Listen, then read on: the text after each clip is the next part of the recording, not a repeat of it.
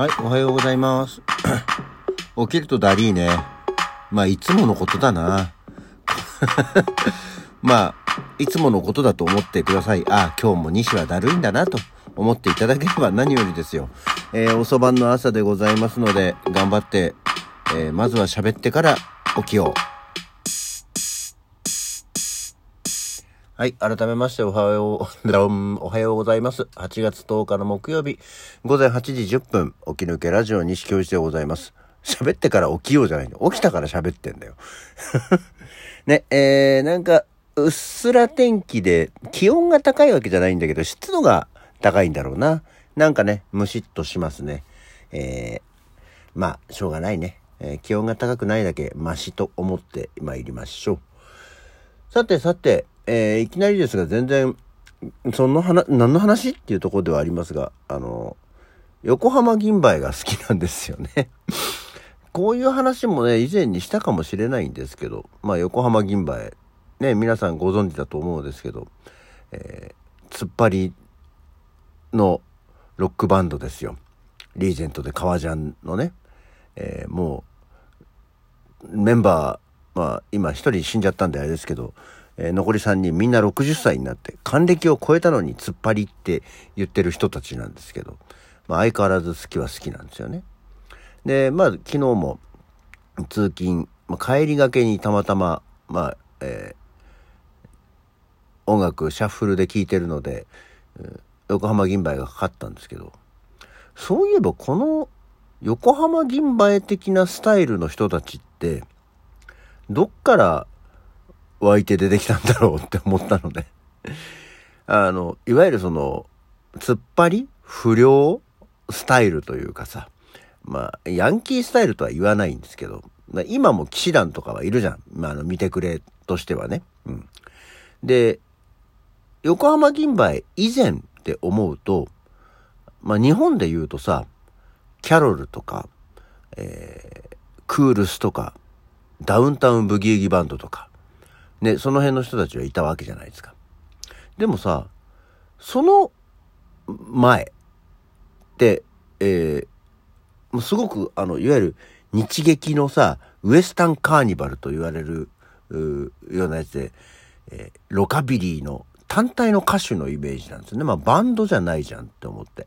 あの、尾藤勲とかさ、まあ、あの辺の、それこそ内田裕也とかっていう感じになるんだけどさ、だからこう60年代から70年代にかけて、あいわゆるそのロッ、ロッケンローみたいな、あの、感じの人たち、音楽って、代表的な人たちいないよねって思ったのよ。もちろんほら、世界的に見てもさ、そのロックンロールっていうのが、プレスリーが初めじゃないにしてもだよ。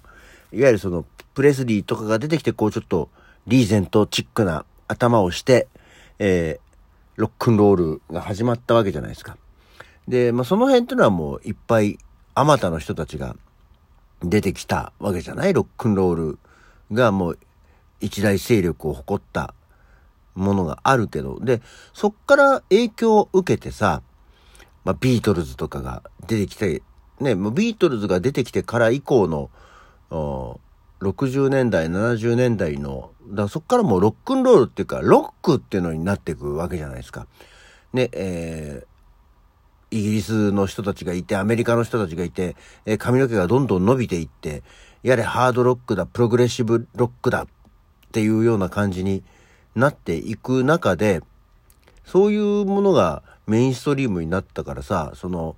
ドゥンドゥンドゥンドゥンドゥンドゥンドゥンドゥンドゥンドゥンドゥンドゥンドゥンドゥンドゥンドゥンみたいな、あの、リズム、ベースとかの、あの、いわゆるロックンロールの人たちっていうのはもう、見事廃れた気がするんだよね。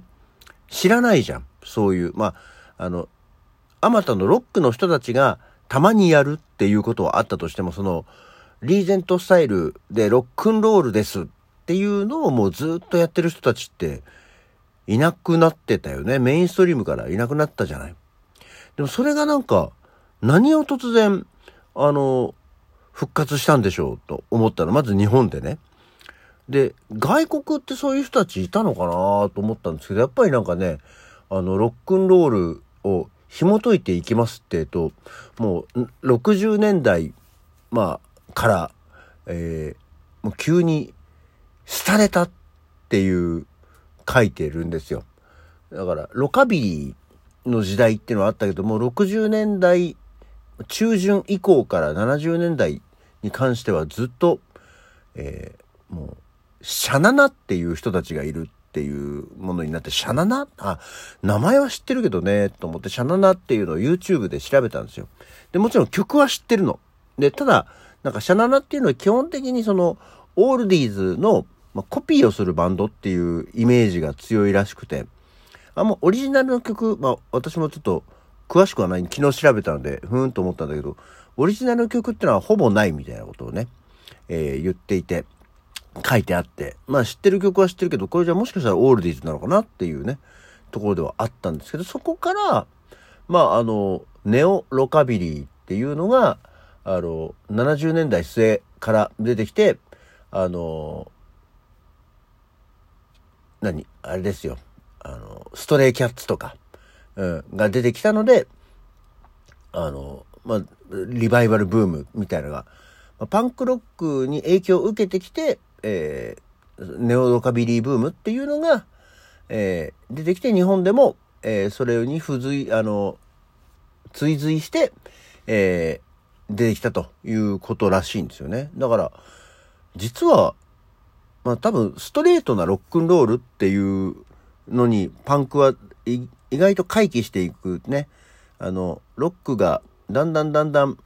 大げさになっていくわけですよ。その、ビートルズも含め、あの、サイケデリックロックだなんだっていうので、いろんな楽器を使って、ね、ビートルズでとやれインド音楽が、だったり、そのオーケストラを使ってなんとかとかっていう、どんどんどんどん大掛かりになっていく。で、ステージショーもどんどんどんどん派手に大きくなっていく。うん。もともとロックって若者の衝動の音楽だったんじゃないんかいっていうんで、そこから反発して出てきたのがパンクだったりしたわけですけども、その中に、えー、社会や政治、大人への、えー、アンチテーゼとか怒りをぶつけない純粋なロックンロールとして、あ、ロカビリーとかあったじゃんみたいな感じになったっぽいんだよね。で、プラスまあビートルズもすごく初期の頃は、あの、リーゼントスタイルの、革ジャンスタイルの、いわゆるそういうものだったので、そこの時代に憧れた人たちが、えー、再度、えー、そういうスタイルで音楽を始めたっていうことらしいんだよね。へえ、やっぱりでも、ロックンロール自体は、15、6年ぐらいは、あの、日の目を見ない生活をしていたんだな、っていうことが分かりましたが、これを聞いてる人たちには、ああ、そうっていうね、話題なわけですよ。うん、これがまあ、だってなんかさ、気になるじゃない？なんかその、ロックとかパンクとかってさ、なんとなくこう、派生してきてからの、あの、ものってさ、こう、大体、等しく、まあメジャーシーンって言うと変ですけど、表舞台にはいたイメージなんだけど、ね、あの、リーゼントロックンロールスタイルに関しては、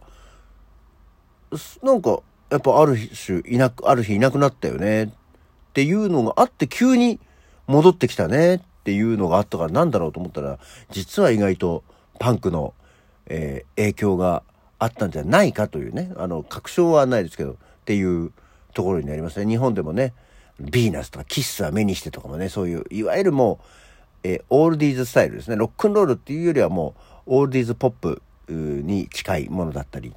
まあ、あとは近田春夫がプロデュースしたジューシーフルーツなんかもどっちかっていうとそれに近いものがあったのかもしれませんけどね。っていう、えー、今日はロックンロールについて紐解いて一つお勉強、お勉強ってことじゃない、えー、皆さんと話題を共有してみました。はい。あんまり興味のないことなんだろうなとはね、思いますけども。えー、ロックンロールはもう聞いててシンプルな音楽なんでね、もう聞くだけで私はウキウキする、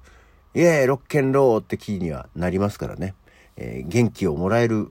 一つですよね。やっぱりそうなんか、あのー、怒りを伴わないとか、